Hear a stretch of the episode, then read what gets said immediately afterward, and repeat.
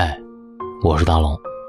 你看，生活里有很多特别糟心的事儿，比方说我买房子吧，想买的那套房子很贵，没那么多钱，想各种办法凑钱，还是凑不够，怎么办？有的时候，很多人跟我说，你的心态对了，就都对了。我一直不明白什么是好心态，后来读了今天的文章，我明白，原来。所谓好心态，不过是懂得，既然我们避免不了事情的发生，那就选择调控自己的情绪。今天晚上我分享这篇文章，我觉得对很多人都会有帮助吧。希望你们对我好一点最近大龙挺燥的。三月的某一天，我搭邻居小陈妈妈的顺风车，一起外出办事儿。那天呢，天下大雨。开车的视线不太好，小陈妈妈也格外的小心谨慎。可是还是砰的一声，车身突然一震，我们被后车追尾了。本来应该是后车的主要责任，可是后车的司机却先发制人，他气势汹汹地冲我们大吼：“你会不会开车？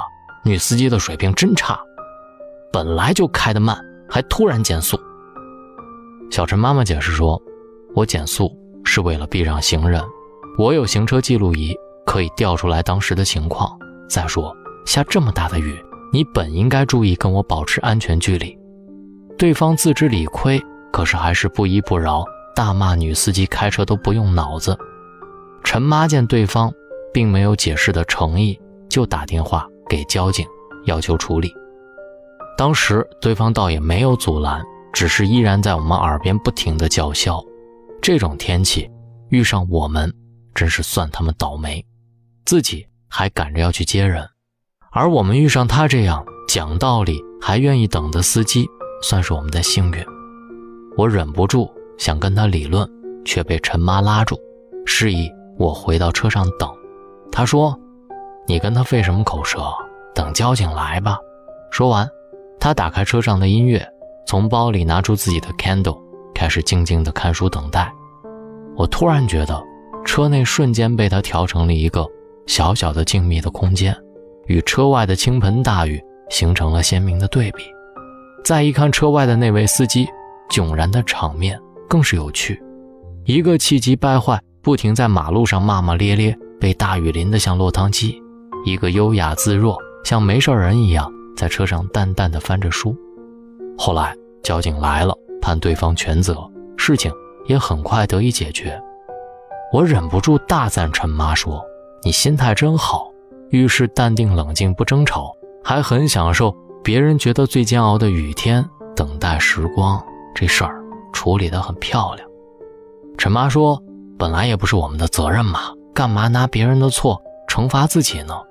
如果吵架有用，那我早冲上去了。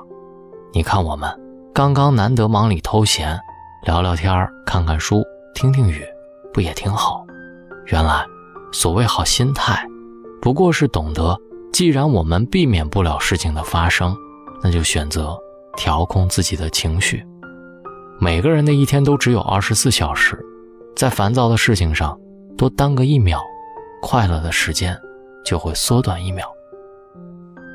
记忆当中，这已经不是我第一次夸陈妈的心态好了。两个多月前，也是在车上，我们几个家庭一块去动物园玩。陈妈因为先生出差，就带着孩子坐在我的车上。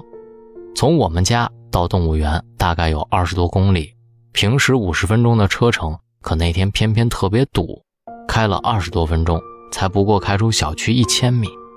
车里的孩子早已按耐不住想出去玩的心情，他们一会儿扯开零食的包装，吃的一地碎片；一会儿趴在满是零食的坐垫上假装捉迷藏；一会儿在车里大喊大叫。引来旁着的纷纷观望，一会儿又前后攒动，动作夸张，而且很不安全。我被惹得不厌其烦，忍不住训斥两个孩子几句，又在孩子的屁股上拍了几下。本来好心情的孩子，突然就哇哇的大哭起来。旁边的陈妈见状，赶紧过来圆场。她从包里拿出自己的本子，扯下几张纸，提议：“你们两个小伙子，不喜欢叠飞机吗？咱们一块儿。”叠纸飞机吧。四五岁大的孩子正是对折纸有一定兴趣的时候，却又记忆生疏的年纪。小陈妈妈耐心地引导他们，一步一步，手把手开始对齐、折叠、压线。每个人折完一架飞机之后，小陈妈妈又提议说要搭一个停车坪，于是他们又开始叠第二架。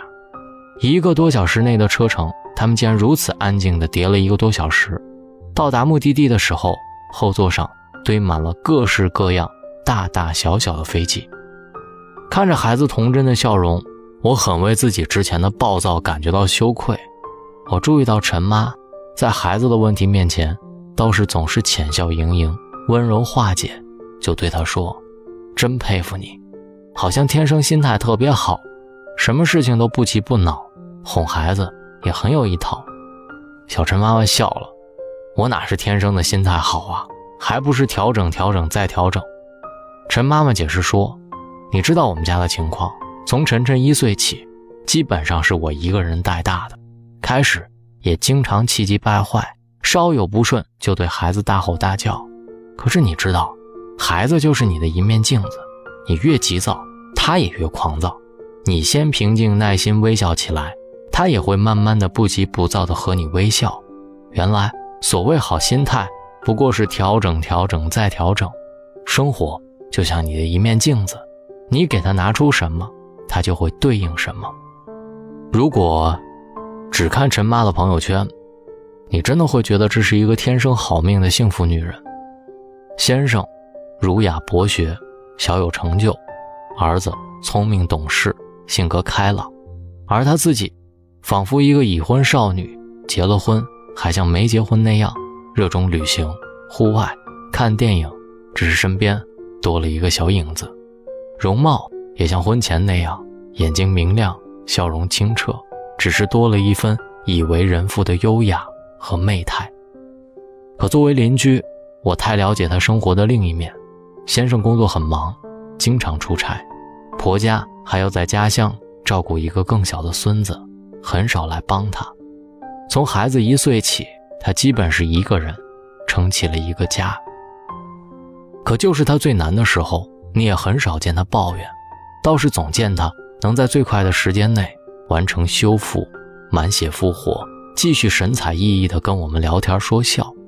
以前我总以为，好的心态跟性格有关，它是一种豁达乐观的生活状态，但后来。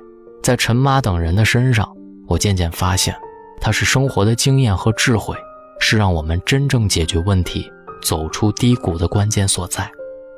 谁的生活都会遇到低谷，有好心态才可能有好状态，而唯有好状态，才能让你快速冷静地解决问题，不至于一直在泥沼当中等着。心情越坏，态度越恶劣，视觉越悲观。反倒容易在问题里越陷越深。正如陈妈所说，哪有谁是天生的好心态，不过是懂得调整、调整再调整。那些在生活里始终优雅的人，不过是深深懂得以相对好的心态来面对生活当中的难处，以更好的状态帮助自己快速走出低谷，以一个始终美丽的姿态体面的迎接。命运的翻盘，如是而已。希望命运可以翻盘，不要再像以前那样又苦又涩又难熬。我真心觉得这篇文章需要收藏的，因为在你气急败坏的时候拿出来听一听，能让你平静一点吧。做一个优雅的人，我也时常这么告诉自己。这里是大龙的睡前悄悄话，找到大龙的方式：新浪微博找到大龙，大声说，或者可以把你的微信给打开，点开右上角的小加号，添加朋友，最下面有一个公众号，搜索“大龙”这两个汉字，找到大龙之后，跟我成为好朋友吧。喜欢这篇文章，欢迎转发。各位好梦。晚安。